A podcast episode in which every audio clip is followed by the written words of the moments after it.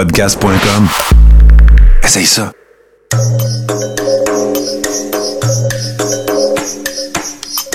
Bienvenue dans le podcast Sur la Terre des Hommes. Pour profiter au maximum de l'expérience du podcast, prenez quelques minutes pour aimer notre page Facebook. Vous pouvez aussi nous suivre sur Twitter au Sur la Terre des Hommes podcast et sur Instagram au Sur la Terre des Hommes podcast. Si vous possédez un iPhone, prenez une minute pour nous laisser un avis. Ainsi, vous allez faire grimper le podcast dans le moteur de recherche. Finalement, si vous voulez encourager Sur la Terre des Hommes et obtenir des épisodes exclusifs, vous pouvez contribuer monétairement sur la plateforme patreon.com. P-A-T-R-E-O-N.com. Recherchez sur la Terre des Hommes et pour seulement 2 par mois, vous y aurez droit. Le podcast peut désormais débuter. Bienvenue sur la Terre des Hommes.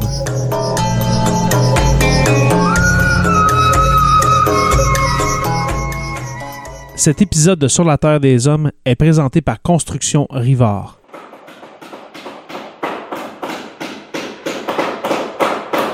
La rénovation et la construction, ça passe par la science du bâtiment et de vraies maisons éco-énergétiques. Un des seuls en Abitibi-Témiscamingue qui construit des maisons Novo Climat et Prénet Zéro. De la fondation à la finition d'escalier, ils font tout. Construction avec un S rivard.com ou contactez-les au 819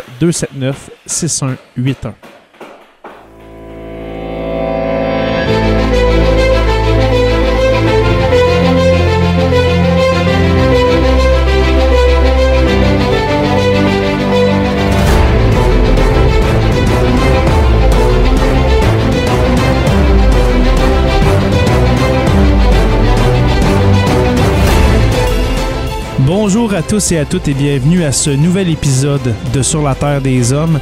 Euh, cette semaine, euh, oui, vous, euh, vous, vous l'aurez deviné, je fais un épisode seul.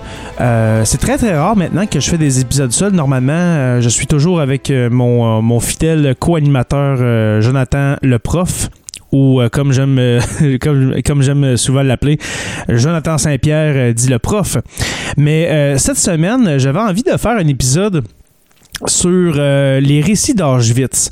Ceux qui suivent euh, sur la Terre des Hommes depuis ses tout débuts, vous aurez écouté certainement euh, les deux premiers épisodes qui s'appelaient Récits d'Auschwitz 1 et 2. Euh, ça fait au-dessus de deux ans que que j'ai pas fait de, de récits d'Auschwitz. Et puis euh, la raison pourquoi c'est non, c'est pas à cause que euh, je n'en avais pas, c'est pas à cause que j'avais plus de, de, de témoignages véridiques à vous présenter, mais euh, depuis les deux dernières années, sur la Terre des Hommes est devenu plus gros, plus plus plus complexe, devrais-je dire, à, manœuvrer au sens que j'ai beaucoup d'invités, j'ai eu des des co-animateurs. À la saison 3, j'avais Tommy Girard comme co-animateur, une saison que j'adore en passant tous euh, tous les épisodes qu'on a fait de cette saison-là, une dizaine avec euh, Tom. Euh, ensuite est arrivé justement Joe, Jonathan Saint-Pierre, qui, qui est embarqué dans l'aventure sur la Terre des Hommes. Et puis, c'est là que tout a commencé, dans le fond, pour les épisodes à deux personnes. Mais les épisodes que moi j'aime appeler narratifs ont presque disparu. Et puis, euh, pour 2021, j'ai euh, j'ai pris la décision de- d'en faire de plus en plus parce qu'il y a des gens qui, qui aiment beaucoup ce genre d'épisodes-là. Et puis j'ai reçu quelques messages disant euh, est-ce que est-ce que tu vas en faire des épisodes seuls, tu sais, euh, ou est-ce que tu lis des, des informations, tout ça? Euh, j'ai été vraiment surpris euh, d'avoir euh, ce genre de, de commentaires-là parce que moi je pensais que personne vraiment aimait ça. Ces épisodes-là où est-ce que je parle seul et puis qu'après ça je, je fais de l'analyse seul, etc. Alors, euh, je me suis dit, ben, pourquoi pas en 2021 et pour la suite, d'en faire une fois de temps en temps. Alors, euh, pour euh, recommencer ces, épisodes narratifs, comme j'aime les définir, eh bien, on va faire un autre épisode de Récit d'Auschwitz. Et puis, cette semaine, le récit que je vous propose est celui d'Irène Fogel-Weiss, euh, qui était une jeune fille, euh, un enfant, qui était un enfant euh, lors de la Deuxième Guerre mondiale et puis qui a été captive dans le camp d'Auschwitz, justement. Et puis, comme, euh, comme les deux épisodes précédents euh, des récits d'Auschwitz, ben, c'est un euh, témoignage qui prend, qui prend honnêtement. Quand j'ai lu ça, je me suis dit, aïe, tu sens vraiment la, la, détresse, surtout pour des enfants. Les enfants qui ont vécu ça, les camps de concentration, ça a dû être vraiment traumatisant. Alors, pour cette semaine, le récit d'Auschwitz d'Irene Fogel-Weiss. C'est parti.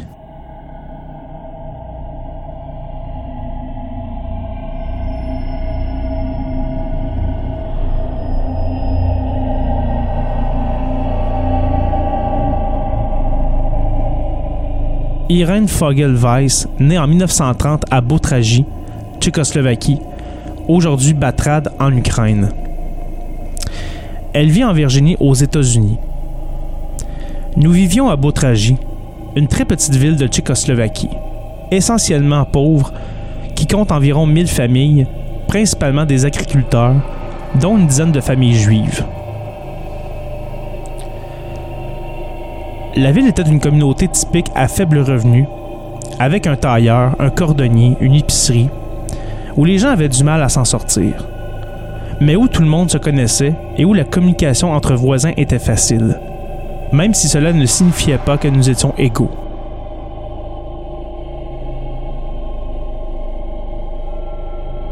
Quand j'avais 8 ans, la Tchécoslovaquie s'est séparée et nous sommes devenus partie intégrante de la Hongrie. C'est là que nos problèmes ont commencé, parce que les Hongrois étaient alliés aux nazis. C'était une période difficile pour les familles juives, car soudain, la loi ne nous protégeait plus et du jour au lendemain, nous avons perdu nos droits civils. L'entreprise de bois de mon père a été confisquée et confiée à un non-juif. Et nous n'avons reçu aucune compensation. Les enfants juifs ont été jetés hors des écoles hongroises alors tout de suite, nous n'avons pas eu d'autre choix que de nous concentrer sur notre travail et d'essayer de ne pas attirer l'attention sur nous.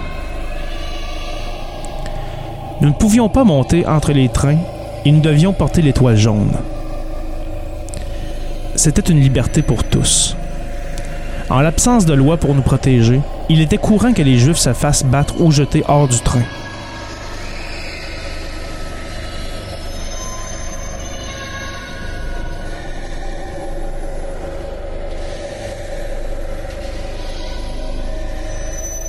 C'est un sentiment incroyablement effrayant quand on est exposé au sentiment brut de quelqu'un. Ces jeunes nazis se promenaient habituellement et ont fait d'énormes dégâts à de nombreuses personnes. Mais au moins, nous étions toujours dans notre communauté et nous n'avons pas été expulsés de notre maison, ce qui nous a apporté un certain réconfort. Nous n'avions pas de radio ni d'accès aux journaux. Donc tous les enfants devaient écouter leurs parents pour s'informer. Mais je me souviens de beaucoup de choses sur le déroulement de la guerre, qui gagnait et perdait, et sur la répression des Juifs ailleurs. La Hongrie n'a pas abandonné sa population juive avant d'être envahie par l'Allemagne nazie en 1944. La toute première tâche que le gouvernement allemand a confiée aux Hongrois a été de rassembler les familles juives et de les déporter à Auschwitz. Il y a eu une énorme ruée pour emmener un demi-million de juifs hongrois à Auschwitz, et elle a été accomplie en seulement six semaines, dans 147 wagons à bestiaux. Ainsi, au printemps 1944, ma famille, mes parents et leurs six enfants, dont le plus âgé avait 17 ans et moi 13, se sont retrouvés dans le ghetto de Munkacs, et de là, ont été amenés dans des chariots à bestiaux vers Auschwitz, vers la Pologne occupée par les nazis.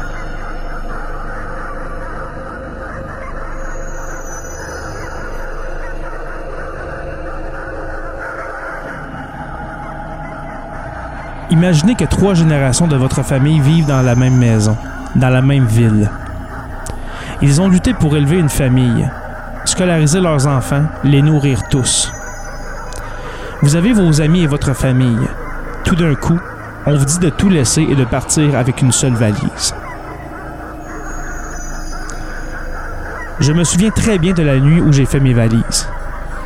Les choses sont entrées dans la valise, les choses ont été sorties de la valise. À la fin, ma mère l'a remplie de nourriture qu'elle avait préparée, de vêtements chauds et de literie. Puis elle était pleine. En plus, nous avons pris avec nous une montre, des boucles d'oreilles, une alliance à échanger contre de la nourriture si nécessaire. Le lendemain, mon père a été obligé de remettre le reste de son argent à une délégation comprenant le maire et le directeur de l'école qui nous ont rassemblés à la mairie.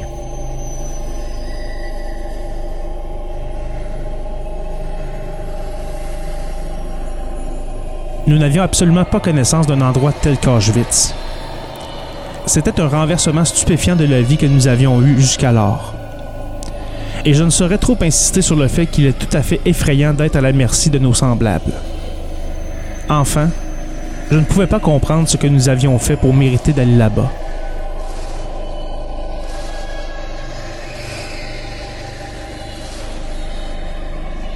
Mon père surveillait la scène depuis le train et pouvait voir des prisonniers, des uniformes et des baraquements. Alors nous avons immédiatement pensé que c'était un camp de travail et c'était rassurant. Si nous pouvons travailler, ce ne peut pas être un endroit aussi horrible. Nous avions entendu parler des histoires en Pologne de nombreuses fusillades de masse de juifs ou de personnes emmenées dans la forêt et abattues. Donc c'était un soulagement de voir par la fenêtre qu'il y avait enfin un système. Même si nous avons été victimes de discrimination à ce stade, c'est tout ce que c'était, car nous n'avions alors aucune idée qu'il s'agissait d'un plan de génocide très soigneusement orchestré. Nous ne pouvions pas imaginer qu'ils allaient tuer de petits-enfants, jusqu'à ce que nous réalisions que tuer des enfants était leur but premier pour empêcher toute nouvelle génération. Parce que les gens désespérés chercheront toujours à trouver un signe d'espoir. Nous nous sommes dit que même si nous devons travailler, au moins nous nous verrons de temps en temps. Mais le système allemand était plein de ce genre de tromperie. Il comptait sur la perception normale des choses par les gens. On pensait qu'on allait dans un camp de travail. Pensait qu'on allait prendre une douche alors qu'en fait on allait dans les chambres à gaz. C'était la tromperie ultime.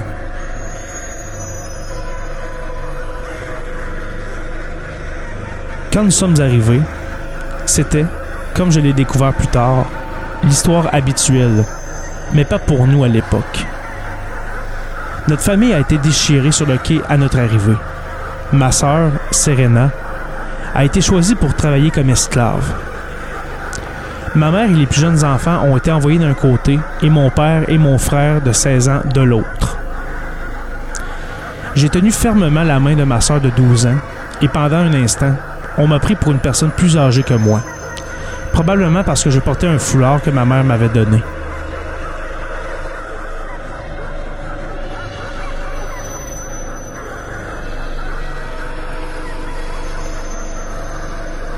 Ma sœur a été envoyée avec ma mère, tandis que je suis allé de l'autre côté. C'était la première chance que j'avais de survivre. À notre insu à l'époque, deux soldats nazis avaient été invités à réaliser un document photographique de la déportation des Juifs hongrois dès leur descente du train. En passant par tout le système d'arrivée, de passage au bain public et de récupération de leurs vêtements de prisonniers. Bien que je me suis retrouvé sur une photo au moment même où j'ai été séparé de ma sœur. Elle me capture debout, seule, sans ma famille, sur le quai d'Auschwitz. Et je me penche vers l'intérieur pour voir où est allée ma petite sœur.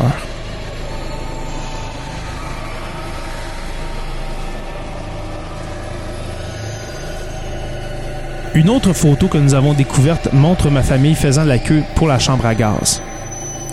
On y voit deux petits garçons, mes frères Reuven et Gershon, vêtus de chapeaux, dont l'un a du mal à mettre son manteau d'hiver. Pendant longtemps, je n'ai pas réussi à retrouver ma mère et j'étais très malheureuse. Mais j'ai passé des heures à regarder ses photos à la loupe et un jour, j'ai trouvé son petit visage qui dépassait. Les photos n'ont été prises qu'il y a 25 ans, et bien qu'elles montrent des moments d'environ 45 ans avant cela, elles ont complètement saisi l'expérience telle qu'elle était dans mon esprit depuis tout ce temps. J'étais abasourdi et dévasté, n'ayant aucune idée de leur existence, et j'ai passé littéralement des centaines d'heures à les parcourir, en essayant de retrouver mon père et mon frère. Les photos m'ont rassuré en me disant que je n'imaginais pas tout ça, comme je le pensais parfois.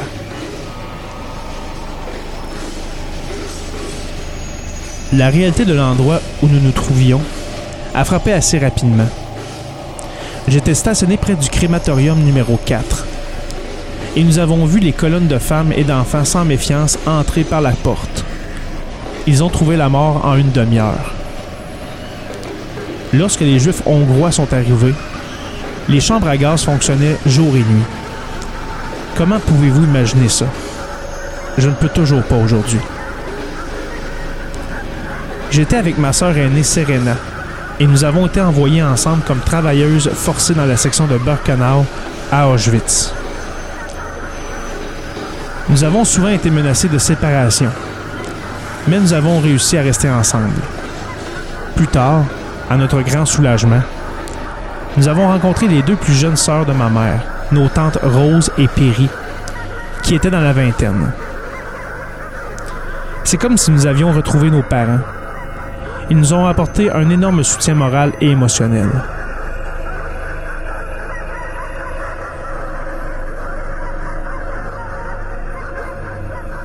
Le 17 janvier ou le 18 janvier 1945, les SS ont traîné des milliers d'entre nous hors du camp pour marcher jusqu'au camp de concentration de Ravensbrück, au cœur de l'Allemagne centrale. Je ne sais pas vraiment pourquoi. Nous étions dans une situation terrible, sans vêtements convenables, sans rien de convenable pour marcher dans la neige. C'était comme si la cruauté n'allait jamais assez loin. Si quelqu'un s'essayait par épuisement, il était abattu. Plus tard, nous avons été transportés une fois plus et ma tante Pierry est tombée malade et elle a été tuée.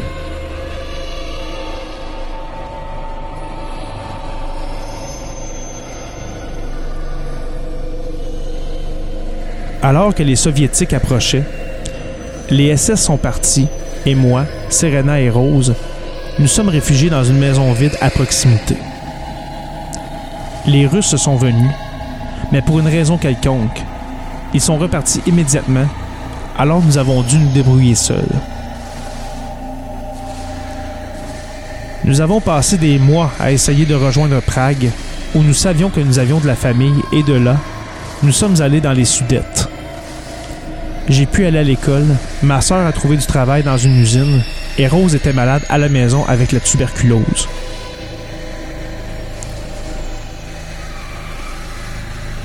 Au début, nous n'avions aucune idée de ce qui était arrivé au reste de la famille et nous n'avions pas accès à un téléphone. Mais sur tous les bâtiments, des listes étaient affichées indiquant qui était encore en vie. Tous ceux que vous rencontriez vous demandaient, chaque réunion de réfugiés était dominée par la recherche de l'endroit où se trouvaient vos proches.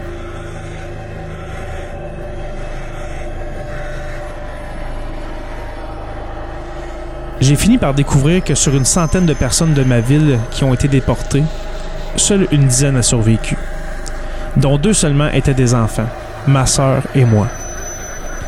Mais il n'y avait pas un seul parent et un seul enfant qui vivait. Ils ont tous été tués. Serena vit maintenant dans le New Jersey avec sa famille, dont trois enfants et petits-enfants. Nous avons toutes deux réussi à tenir le coup, mais elle ne veut pas venir à Auschwitz parce que son mari âgé est malade. Pendant des années, quand nous parlions de notre expérience, elle me disait Tu ne te souviens probablement pas, tu étais trop jeune. Car j'avais quatre ans de moins, mais il y a des choses dont je me souviens encore plus nettement qu'elle et ma tante.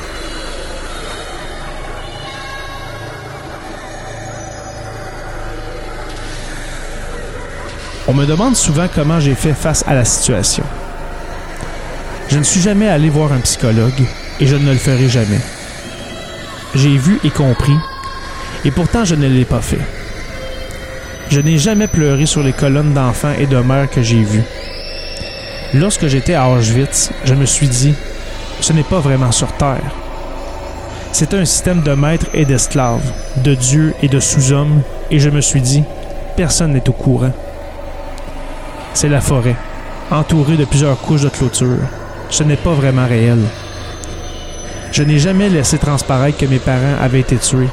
Et je me suis même dit, après ça, nous allons rentrer chez nous et tout le monde sera de retour.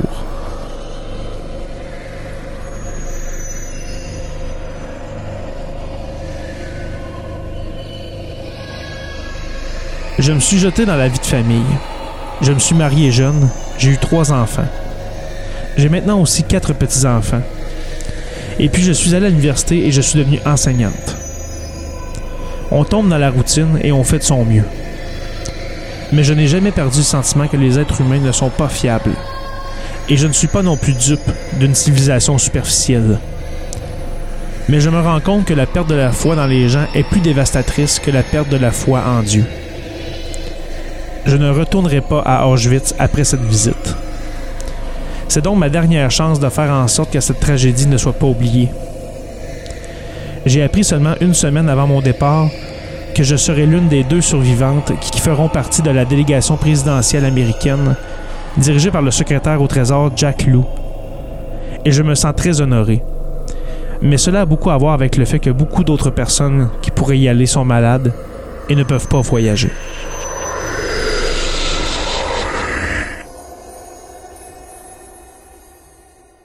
Alors euh, voilà, c'est tout pour euh, ce troisième euh, ce troisième épisode ou troisième témoignage, si je peux dire, des survivants d'Auschwitz. Alors, euh, sûrement que vous avez remarqué que ce texte date un peu. On s'entend que la personne qui parle, Irene Fogelweiss, parle au présent. Eh bien, euh, c'est à cause que euh, ce témoignage a été fait en 2015. Alors, quand même, ça fait, ça fait quand même six ans aujourd'hui. Et puis, sûrement que, cette dame-là, aujourd'hui, peut-être qu'elle est décédée. Ça lui donnerait à peu près l'âge de 91 ans. Mais c'était dans le cadre d'une visite euh, à Auschwitz euh, de plusieurs survivants qui étaient invités à se rendre sur les lieux certainement pour le 70e anniversaire euh, de la fin de la Deuxième Guerre mondiale. Alors voilà, c'est pour ça que ce témoignage semble, semble un peu daté. Alors j'ai pris ce témoignage dans un article du Guardian de 2015, justement, qui raconte l'histoire d'Irene Fogelweiss. la prochaine personne sera un, homme qui était un tout petit garçon à l'époque. Et puis, euh, voilà, dans quelques semaines, je vais vous arriver avec cet épisode. Mais pour faire un retour sur, euh, sur le témoignage d'Irene Fogelweiss, vous pouvez voir que on dirait que ces gens-là ont vécu justement l'impensable. Aujourd'hui, on n'imagine pas justement dans des. On n'imagine pas des enfants dans des camps de concentration euh, aussi violents, aussi, euh, aussi barbares. Mais on dirait que ces gens-là, en vieillissant, se sont fait une carapace. Je ne sais pas si vous avez la même impression, mais pour essayer de survivre à tant de traumatisme, on dirait que ces gens-là se font une carapace, puis ils se disent oui, ça a été dur, mais il faut avancer, on, fait une famille, on va aux études, euh, comme, euh, comme Madame Weiss, qui est devenue euh, enseignante dans les années suivantes dans les années 60. Alors, alors voilà, c'est vraiment, moi pour ma part, de lire euh, ces, témoignages-là, c'est vraiment, mieux que de lire dans des ouvrages, euh, des ouvrages de référence. C'est vraiment de vrais témoignages qui ont vécu l'une des pires périodes, l'un des pires événements de, notre histoire, qui est la Deuxième Guerre mondiale. Alors euh, voilà, c'est tout pour euh, ce court épisode de Sur la Terre des Hommes. Merci aux abonnés de suivre Sur la Terre des Hommes. Euh, nous sommes disponibles, je le répète, sur Apple Podcasts, Spotify, Google Play et sur YouTube au Sur la Terre des Hommes podcast. Merci aux patrons, les curieux Stéphanie Théberge, Mario Drouin, Audrey Perrin, Nathalie Marcel, Sonny Reed, Julie Marcoux, Étienne Quévillon, Jean Sanson, Suzy Harel et Simon Dumas. Les stagiaires Olivier Sauvé, Francis Furoy, Jean-Sébastien Lamarche, Martin Godette, Georges Dumais, Gabriel Anderman, Simon Robitaille, Denis Chouinard, Jade Rousseau, Mélissa Lepresseur, Sébastien Canal, Huergo, Alexandre Martineau, Gabriel Lambert, Simon Ferland, Anne-Marie Bonneville, Audrey Loyer, Mélissa Frappier, Mike Rivard, Pat Cadorette, Sicam, Marie-Claude Beaupré, François Roy et puis Marc Boutin euh, qui s'est ajouté dans les, euh, dans les derniers jours. Les historiens Benoît Caisse, Mathieu Roberge, Joe Vadeboncoeur, Mathieu Lauzon et Louis-Philippe Labatti. Et puis, un érudit, François Brassard, qui est passé d'historien à érudit. Alors, c'est lui maintenant qui trône euh, au sommet de la pyramide de, Sur la Terre des Hommes. Et puis bien sûr, notre orateur, notre présentateur officiel que vous avez entendu euh, en introduction, Construction Rivard de Rouen-Noranda. Vous pouvez aussi contribuer via PayPal au paypal.me SLTDH pour nous encourager. Je vous invite à rejoindre la page Facebook Sur la Terre des Hommes, la communauté, pour venir discuter avec nous. Sur la Terre des Hommes est une présentation des éditions Derniers Mots. Merci à podcast.com et puis n'oubliez pas qu'à tous les jours, nous écrivons l'histoire. Merci et on se revoit très bientôt pour une autre page d'histoire de Sur la Terre des Hommes.